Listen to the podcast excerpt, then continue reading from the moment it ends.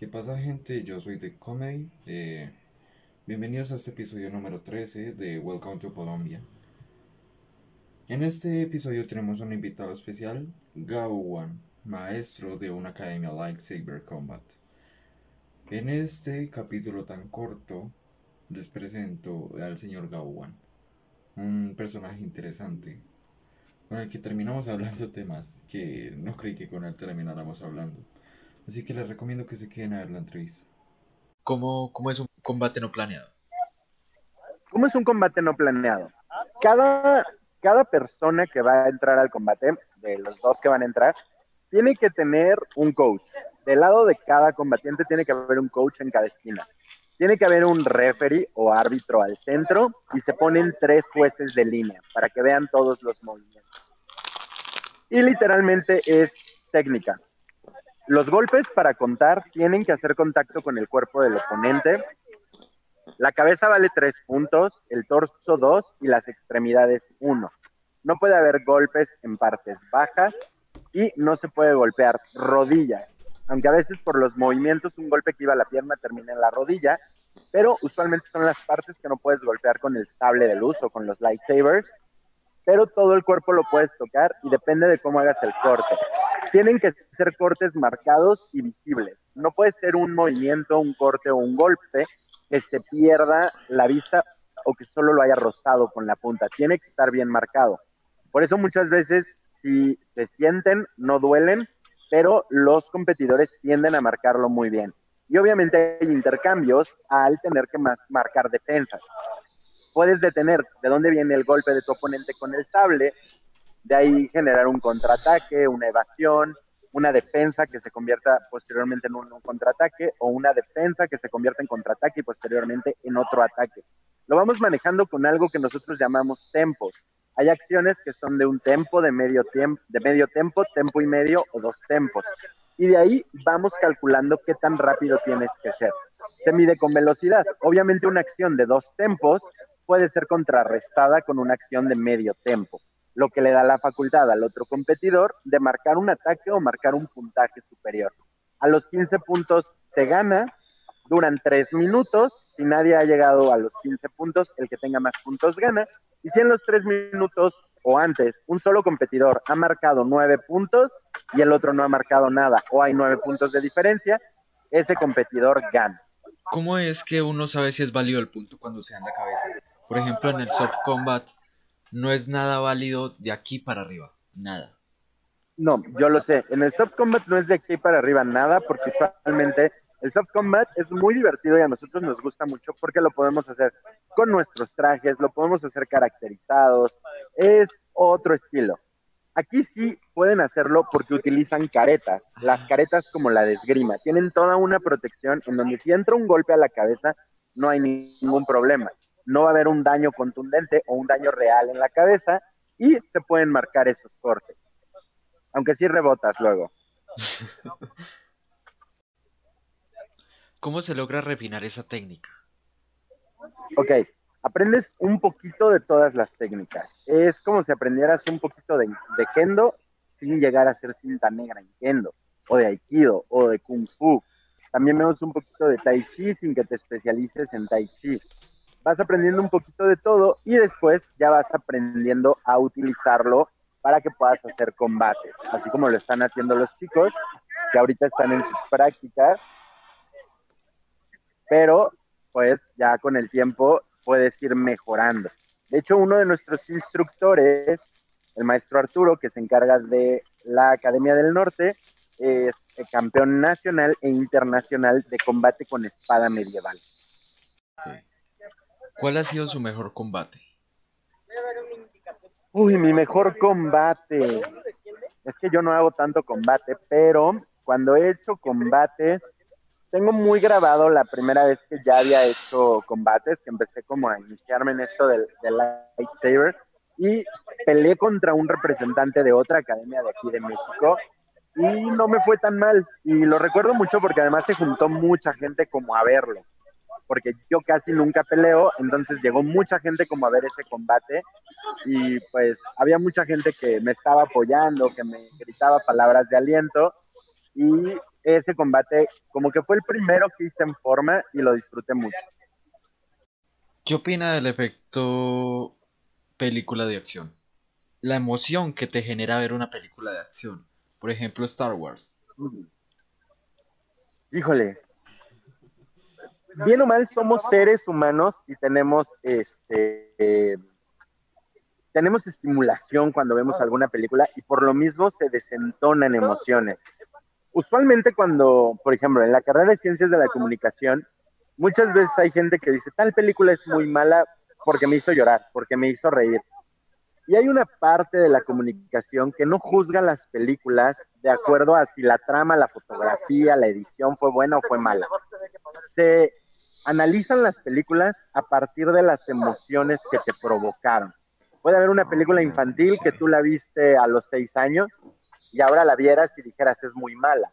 Pero en ese momento a ti te hizo reír, tú la recuerdas como la mejor película que viste en tu infancia, la añoras y te genera emociones. Cuando creces dices no es tan buena y ahí es en donde está el problema. Tu juicio está siendo a través de tu crecimiento, tu madurez y las cosas que has aprendido en el momento que la viste como niño, la viste sin prejuicios y simplemente la disfrutaste.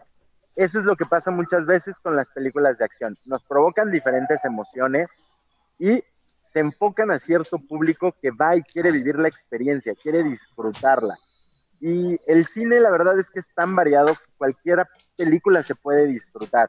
Yo no soy mucho de la idea de aquellos que se casan con el solo el cine de arte o el cine de culto, o es que esta película es muy buena. Ese tipo de personas a veces más bien están denotando que el, gusto excesivo por cierto género, por cierto tipo de crítica, por cierto tipo de cine, se vuelve un conflicto de que no pueden aceptar otras ideologías y lo hacen para sentirse superiores. Usualmente cuando haces este tipo de comportamientos para sentirte superior, porque en realidad tienes un complejo de inferioridad muy fuerte. Cualquier película es buena siempre y cuando haya alguien que la disfrute. ¿Lo estás haciendo en vivo o esto lo vas a editar después? Sí, lo estoy transmitiendo en vivo YouTube. Oh, ok. Bueno. Sorry, chavos, no sé qué pasa. No, creo que me están viendo como dos, tres personas. Y eso que récord aquí en YouTube. Últimamente solamente tengo audiencia en Instagram. Mm. Sí, suele pasar, la gente ya no está entrando tanto para allá, pero bueno, sabrá quién sabe por qué. De hecho, yo sé por qué. ¿Por? Estaba en una entrevista con un personaje aquí de Colombia que es un imitador de un expresidente conflictivo, por así decirlo. Ah, ok. Entonces entramos al tema de que él se fue a Estados Unidos por un tiempo. Y él me comentaba que, las personas que más mal lo trataban eran las personas negras. Toda la conversación dijimos negros. Toda la conversación. que ya no lo digas. no, es que es una palabra que está prohibida en todas las redes sociales. Y sobre todo, si se puede entender como explícita. Se considera racista. El problema es que yo no lo considero racista, ya que todo mi grupo social está completa de personas así. Y ellos no tienen ningún problema, solamente es un grupo selecto de personas que se ofenden y contagian a las otras personas en grupo rebaño. Pero si estás en confianza con alguien y le dices negro, él no. No se va a ofender. Solamente es una persona que no le gusta que le digan negro. No, yo lo entiendo, porque aquí en México es, es muy común, o sea, incluso tiende a ser un apodo no despectivo. Pero no, todos nosotros somos latinoamericanos y comprendemos esos conceptos.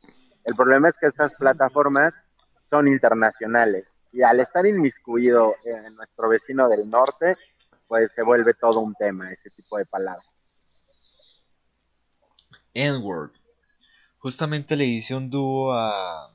No me acuerdo muy bien, es un argentino mono, el vato es albino, casi albino. Suerte que no lo escuchó porque le estaba tirando mierda a un nivel gigantesco. Hasta incluso me dijo que no lo escuchó. Y ahí se quedó. Incluso lo querían invitar a una entrevista para que aclarara eso y no. Y lo que me causaba conflicto con él era que no tenía problema con meterse con feministas, ni con minorías, ni con gays, nada. Solamente tenía conflicto con decir la N-word. Y me Es parece muy Es básicamente el problema que tenemos todos. No, porque nos, nos censuran, eh, te llegan a bajar el video, llegan a...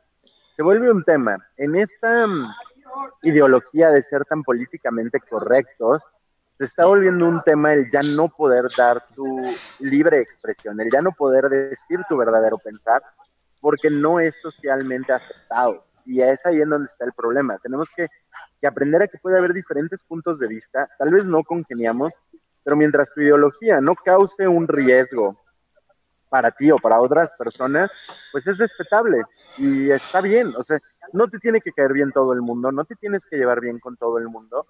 Simplemente no los juzgues, no los ataques eh, física o verbalmente, pero no tienes que estar siendo todo el tiempo políticamente correcto. No es posible. No es posible, para nada. El problema conmigo es que soy una persona muy explosiva. Y no me importa quién seas, en dónde seas. Para eso yo he entrenado toda mi vida, para meterme con quien sea. Ok. Y esa es una parte que me choca mucho porque a cualquier persona que me saque de quicios lo voy a insultar. Y muchas veces me responden y nos vamos a calentar sí o sí. Sí, claro. Sí, es que ahí es donde está el punto. Porque la idea es que deberíamos de poder escuchar al otro sin ofendernos. Ahí es en donde está el truco. O sea, yo debería de poder escuchar tu punto de vista sin sentirme ofendido. Eh, es un problema muy habitual aquí en México, que o estás a favor o estás en contra del gobierno, pero no puedes estar, o sea, no puedes ser neutro. O estás a favor o estás en contra. Y a veces cuando tú dices, bueno, pues es que tiene cosas buenas, tiene cosas malas, los anteriores también tuvieron cosas buenas cosas malas, automáticamente aquí en México es un ataque. O sea, es, no es posible que estés en contra.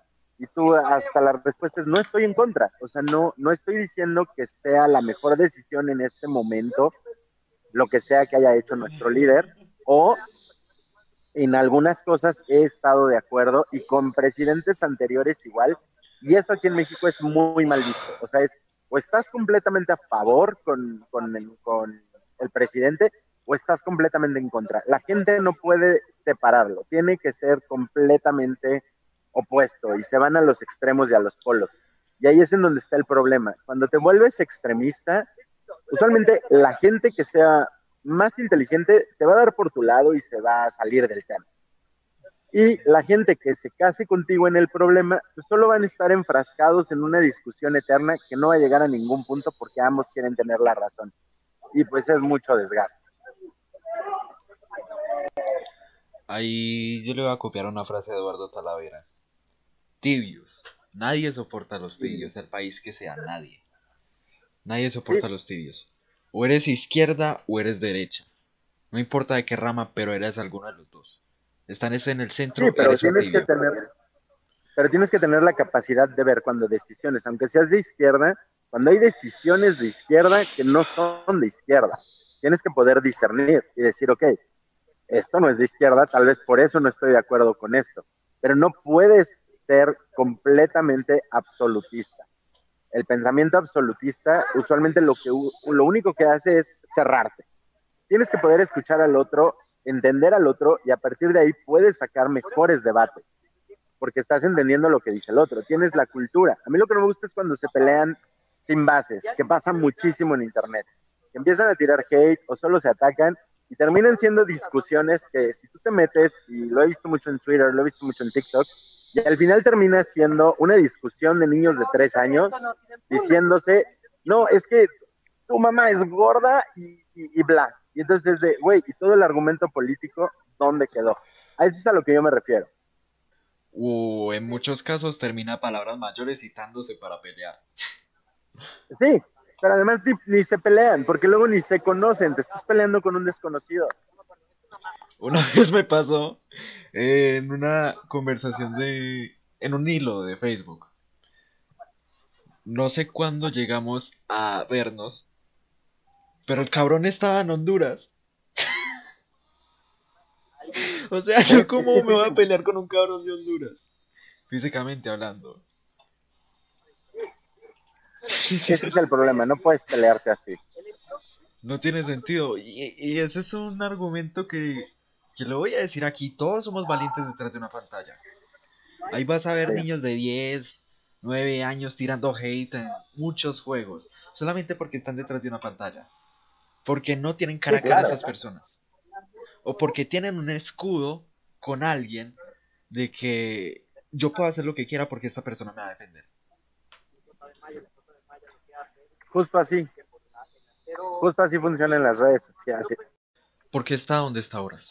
Tiene que ver mucho con el esfuerzo, la dedicación, el tiempo que le hemos dedicado a, estos proyectos, que le hemos puesto nuestro empeño, a veces hemos puesto dinero de más, obviamente, a veces no ha sido rentable, a veces no han dado las cuentas, pero siempre hemos visto la forma de que este proyecto siga. Independientemente, hemos visto cómo adaptarnos y eso lo hemos tomado mucho de filosofías de Star Wars. Por ejemplo, ahorita que inició la pandemia, nos dimos la oportunidad de crear un curso en línea.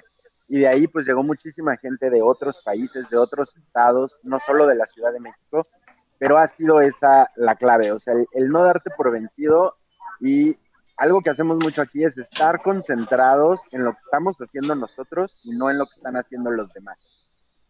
¿Por qué ser un maestro? ¿Jedi o ser un maestro en cualquier cosa? Doy, doy clases de otras materias independientemente de, de esto de la academia y esto se debe a que yo soy muy de la idea de no hay trascendencia real, no porque estés en un libro de historia. Puedes estar en un libro de historia y puedes trascender, pero ahorita te das cuenta con muchísima gente que hay alumnos que me llegan a tocar en la escuela que no ubican a muchas personas, pero es diferente cuando dejas un granito de arena, tal vez no como persona, pero porque transmitiste algo de tu conocimiento. Entonces, si aprendes mucho, si lees mucho, si aprendes a hacer este tipo de cosas, ¿por qué quedártelo solo para ti y tratar de demostrar que tú eres el mejor? Cuando puedes compartir ese conocimiento y tal vez surja alguien que sea mucho mejor que tú y a partir de ese punto ellos después representen su propio legado. Entonces, en mi caso, cuando un alumno me llega a ganar o cuando veo que un alumno tiene un desempeño increíble, ya sea en la academia o en las clases, a mí me da más gusto eso, ver que empiecen a superar a sus maestros, que el hecho de reservar el conocimiento para ti mismo. ¿Cómo surgió su pasión hacia los Jedi y enseñarlo? Ok, yo inicié, uh, mi gusto por Star Wars inició cuando yo tenía como cinco años y mis papás también son muy fans. Entonces me pasó como, como el meme que hacen mucho ahorita de que el bebé elija a su Pokémon, pero en mi caso fue con Star Wars. Mis papás me dejaron en el cuarto donde estaba la tele enorme, eran unas teles muy grandes, muy cuadradas. Me pusieron la película en VHS y se fueron. O sea, fue así como, vamos a ver qué, qué opina. El momento en el que yo vi que Luke Skywalker enciende su sable de luz, eh, fue como, dije, no, soy muy fan, quiero esto en mi vida y me mega obsesioné con Star Wars. Muñecos, cómics, eh, revistas, todo lo que saliera para mí era épico. Obviamente para mí fue muy difícil iniciar una colección, porque aquí en México, eh, cuando yo era niño eran los principios de los 90. No había tantos artículos de colección y lo que llegabas a conseguir era muy raro y muy poco. Pero me tocó vivir después, en 1999, el estreno del episodio 1. Entonces, pues ya, de ahí en adelante pude conseguir más cosas, empezó a crecer mi colección y cada vez pues fui adquiriendo más revistas, libros, enciclopedias, las películas las he visto muchísimas veces. Y cuando vi que esto se practicaba, yo ya había practicado artes marciales y un poco de tai chi, bueno, más tai chi que artes marciales. Este, nos invitaron a este proyecto, fue idea de mi mejor amigo Ulis, Ulis Olzona, lo encuentran así en sus redes sociales, y me dijo, oye, quiero hacer esto con sables de luz y pues sé que tú eres así como, sabes un buen de Star Wars, te quieres sumar al proyecto. Le dije que sí, nos hicimos socios y pues aquí está la academia ya cumpliendo más de un año. ¿Quién es Gabo One? ¿Quién es Gabo One? Pues Gabo One es un fan de Star Wars que eh, de hecho no hablaba mucho yo de Star Wars, eh, a menos de que fuera con mis amigos fans de Star Wars. Y a raíz de eso nació la sugerencia con una amiga que me dijo, ¿por qué no hablas de Star Wars en TikTok? Puede ser un buen nicho para que hables de un tema que dominas. Eh, y al principio yo pensaba hablar de temas geeks variados, más de videojuegos, que ha sido un nicho en el que ya me había posicionado, ya había hablado del tema, pero no al nivel como pasó con Star Wars. Entonces fue la idea como vamos a hablar de Star Wars y vamos a hablar de la academia. Y de ahí nació Gabo One. ¿Quién es Gabo One? Alguien que realmente cree en la filosofía Jedi y en el estilo de vida Jedi. Pensar en el prójimo y a estar atento a que todo mundo esté bien. Y quitando el personaje, ¿quién eres tú? Híjole, mira, yo soy Gabriel, este, bueno, todo el mundo me conoce como Gabo, pero mi nombre es Luis Gabriel, soy licenciado en comunicación, soy licenciado en psicología, tiendo a ser una persona muy alegre, usualmente estoy de muy buen humor, disfruto pasar tiempo con, con mis amigos, tiendo a hacer muchos amigos, soy una persona muy sociable y pues básicamente ese soy yo. ¿Por qué escoger ser Sith o Jedi? Ok, ok, ambas ideologías parten del mismo principio. Ser Jedi o Sith es generar una conexión con la fuerza. Son prácticamente la misma ideología. nacen del mismo principio, el cómo te vas a conectar y cómo vas a utilizar la fuerza. Muchas veces la gente tiene el concepto de que el Sith es malo porque su único acercamiento al Sith son Darth Sidious, Darth Maul y en algunos casos Kylo Ren. Pero cuando tú te adentras realmente a la ideología Sith, la ideología Sith lo que está buscando es la perfección del, del, universo, del sistema social y de las personas. En Star Wars cuando hablamos de persona es cualquier ser pensante, no importa la especie, no necesariamente tiene que ser humano. La diferencia entre un Jedi es que él cree en la república, la democracia y cree que todos deberían de opinar para vivir de una manera mejor. El Sith eh, cree que la mayoría de la población no es capaz de tomar esas decisiones y necesitan un líder que tome esas decisiones por ellos. Sin embargo, también están buscando lo mejor para sus pueblos, para la galaxia, para todo, todo aquel ser que vive en la galaxia. El único que ha sido extremadamente malo, cruel y sin un ideal fijo más que ser el emperador es Palpatine. Entonces, por eso precisamente es que está la diferencia de que aquí pueda ser Jedi o pueda ser Sith. La única diferencia es la forma en la que utilizarás tu conexión con la fuerza, ya sea el lado luminoso o el lado oscuro. El lado luminoso va a procurar que todos estén bien y aspira a ideologías más humanitarias. El Sith, la palabra Sith en sí, en el idioma Sith, quiere decir ser perfecto. Entonces el Sith busca la perfección a través de que todo el mundo esté bien y aceptando que la perfección es dentro de cualquier ser, siendo ese ser. No hay un ser perfecto, todos son perfectos a su manera. Los Sith tienden a aceptar un poquito más de cosas, empiezan a tolerar otro tipo de cosas. Y pues esa, chavos, es la diferencia entre los Jedi y los Sith. Pero no es que uno sea malo muy malo. De hecho, el entrenamiento Sith se caracteriza de que como está buscando la perfección, es más rudo. Y hay muchos Sith que en realidad son buenas personas. Está Lord Momin, Revan buscaba un beneficio para la galaxia y entendió que en realidad lo que debes de buscar es un balance entre luz y oscuridad, pero eh, no centrándote solo en el lado oscuro. En Star Wars se centran en este tipo de Jedi porque es más comprensible cuando eres niño. Hay buenos y hay malos. Cuando ya te adentras en el universo de Star Wars, en realidad no hay buenos ni hay malos. Hubo Sith buenos y hubo Jedi malos. Y por ejemplo, para los que no hemos leído los cómics, ¿cuál es un Jedi malo? ¿Cuál es el suceso más random que le ha pasado en la academia? El suceso más random, cuando fue ForceCon, la convención de Star Wars aquí en la Ciudad de México, me estábamos por arrancar el evento. Ahí tuve, por alguna razón me volví maestro de ceremonias de repente y necesitaba como un pequeño break y me salí a tomar un café y a fumarme un cigarrillo. Y salió una persona y en un inglés muy raro, porque en realidad después me enteré que era de otro país, me pidió que si le regalaba un cigarro.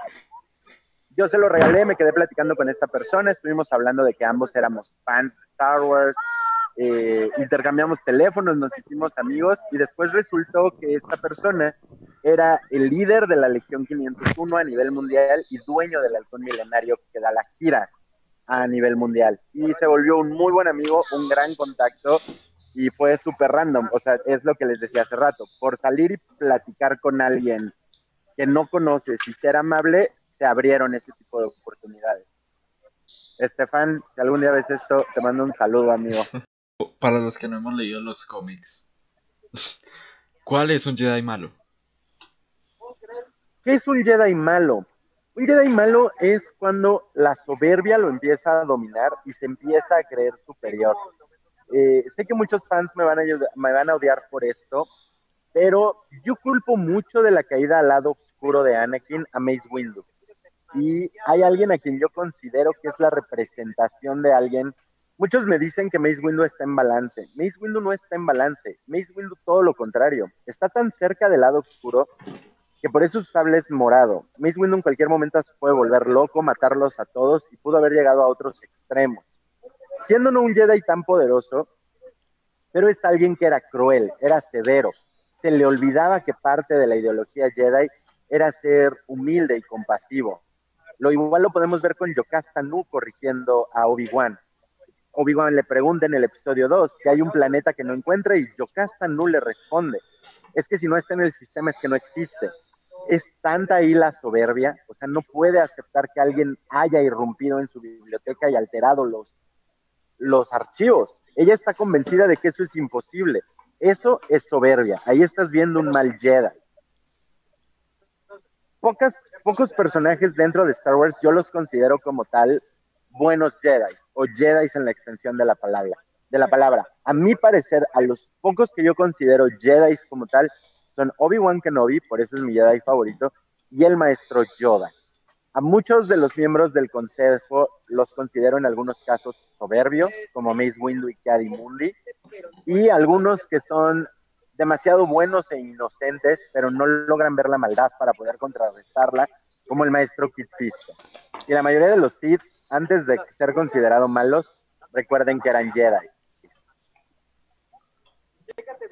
Primero tienes que ser totalmente bueno para encontrar la maldad en ti. No realmente, Darth Maul fue creado malo desde el principio. Darth Maul, de hecho, en el momento en el que fallece, no en el episodio 1, ya en, en, Clone, en Rebels, se hace el comentario de que él se da cuenta que en realidad no tuvo una vida propia, todo el tiempo fue un peón, todo el tiempo fue utilizado, solo fue una pieza en el ajedrez de Darth Sidious.